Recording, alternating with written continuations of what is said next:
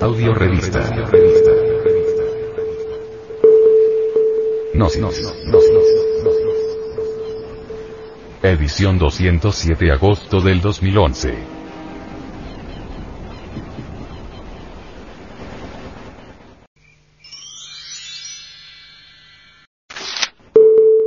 Los que nacen con defectos físicos, entonces, no son caras hereditarias,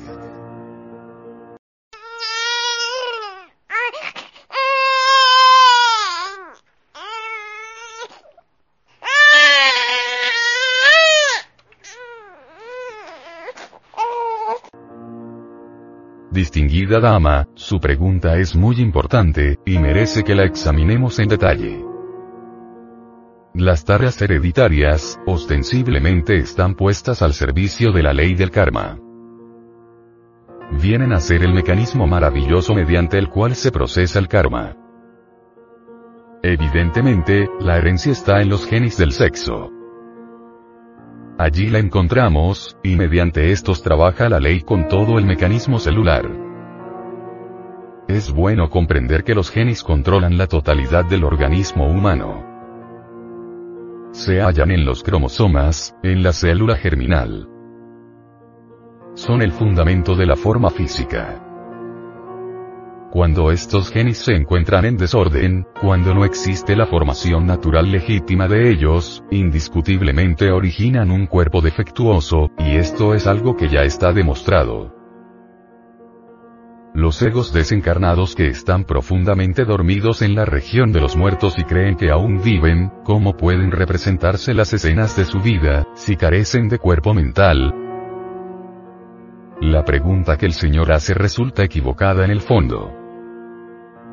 Esto significa que está mal hecha. El ego pluralizado es mente. Ya hemos hablado claramente, ya hemos dicho que el animal intelectual equivocadamente llamado hombre no tiene mente, sino mentes. Indubitablemente, los diversos agregados psíquicos que componen el ego, no son más que diversas formas mentales, pluralización del entendimiento, etc. Al retornar todo ese conjunto de mentes o yoes pendencieros y gritones, suele suceder que no todos consiguen reincorporarse. De una suma total de agregados psíquicos, algunos de estos ingresan a la involución sumergida del reino mineral, o infiernos, o se reincorporan en organismos animales, o se adhieren a determinados lugares, etcétera, etcétera, etcétera. Después de la muerte, cada uno de estos agregados vive en sus propias ocurrencias y deseos, siempre en el pasado, nunca en el presente. No olviden ustedes, amigos míos, que el yo es memoria, que el yo es tiempo, que el yo es un libro de muchos tomos. Por lo que usted nos acaba de decir, siendo nosotros legión de yoes, debo concluir que tampoco tenemos realidad, por ser también formas mentales, ¿Estoy en lo correcto? Distinguido amigo, señores, señoras, deben ustedes entender que el animal intelectual equivocadamente llamado hombre todavía no es un ser logrado. Esto significa que uno es un punto matemático en el espacio, que accede a servir de vehículo a determinadas sumas de valores. Cada sujeto es un pobre animal pensante condenado a la pena de vivir, una máquina controlada por múltiples agregados psíquicos infrahumanos y bestiales. Lo único digno que hay dentro de cada uno de nosotros es la esencia, el material psíquico, la materia prima para fabricar alma, y esta, desafortunadamente, está enfrascada entre todos estos agregados psíquicos inhumanos. Ser hombre es algo muy diferente. Para esto se necesita desintegrar al ego y fabricar los cuerpos existenciales superiores del ser. Creo que ahora me han entendido.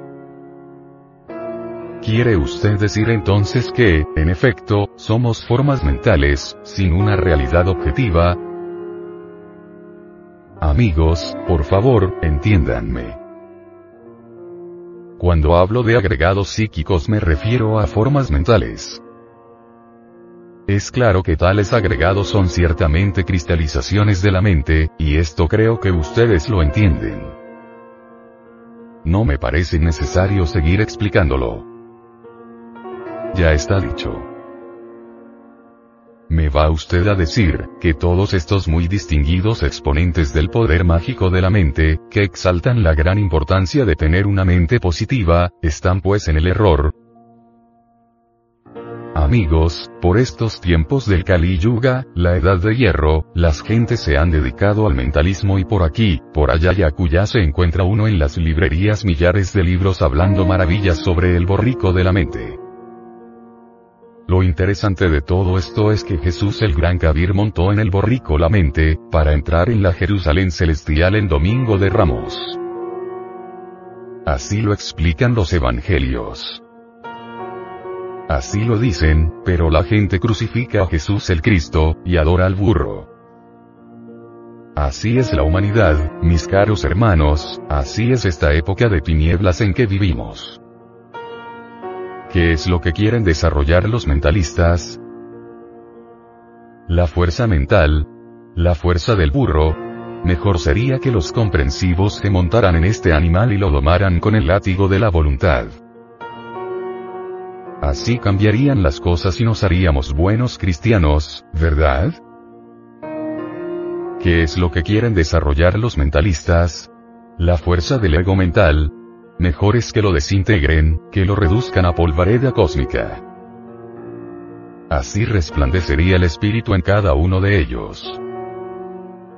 Desafortunadamente, las gentes de estos tiempos ya no quieren nada con el espíritu. Ahora, hincados de rodillas, besan las patas del borrico, el asno, y en vez de purificarse, se envilecen miserablemente. Si las gentes supieran que no tienen cuerpo mental y que lo único que poseen es una suma de agregados psíquicos, asqueantes cristalizaciones mentales, y si en vez de fortificar y de robustecer a esos yoes bestiales los desintegraran, entonces sí trabajarían para bien de sí mismos y para su propia felicidad. Empero, desarrollando la fuerza de la bestia, el poder siniestro del ego mental, lo único que consiguen es volverse cada día más tenebrosos, izquierdos, abismales. Yo les digo a mis amigos, yo les digo a los hermanos del movimiento gnóstico que reduzcan a cenizas a su ego mental, que luchen incansablemente por libertarse de la mente. Así alcanzarán la bienaventuranza. ¿No se le hace a usted, que una esencia sin ego daría por resultado una vida extremadamente aburrida en este planeta que es tan bello? Amigos, al ego le parece aburrida la existencia cuando no tiene lo que quiere. Sin embargo, cuando es que el ego está satisfecho, el ego es deseo, y el deseo a la larga se convierte en frustración, en cansancio, en hastío, y la vida se torna entonces aburridora. ¿Con qué derecho, pues, se atreve el ego a hablar contra el aburrimiento, cuando él mismo, en el fondo, se convierte en tedio, en amargura, en desilusión, en desencanto, en frustración, en aburrimiento? Si el ego no sabe lo que es plenitud, ¿cómo podría lanzar conceptos sobre la misma? Incuestionablemente, muerto el ego, reducido a cenizas, lo único que queda en nosotros es la esencia, la belleza, y de esta última deviene la felicidad, el amor, la plenitud. Lo que sucede es que los amantes del deseo, los que quieren satisfacciones pasionales, la gente superficial, piensan equivocadamente, suponen que sin el ego la vida sería terriblemente aburridora. Si esas gentes no tuvieran ego, pensarían en forma diferente, serían felices, y entonces exclamarían. La vida del ego es espantosamente aburridora. ¿Creéis acaso, amigos, que es muy delicioso retornar incesantemente a este valle de amarguras para llorar y sufrir continuamente? Es necesario eliminar el ego para libertarnos de la rueda del samsara.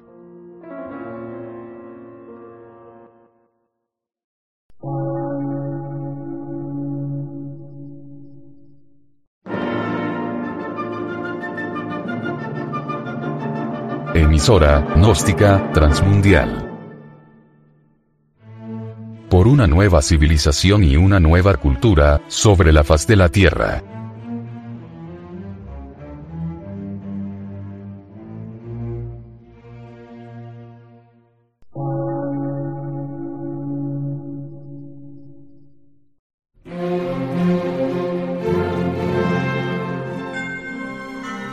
Medio de radiodifusión, científico, artístico, místico y filosófico, de la Asociación Colombiana de Centros de Estudios Gnósticos, Antropológicos, Psicológicos y Culturales. A. C.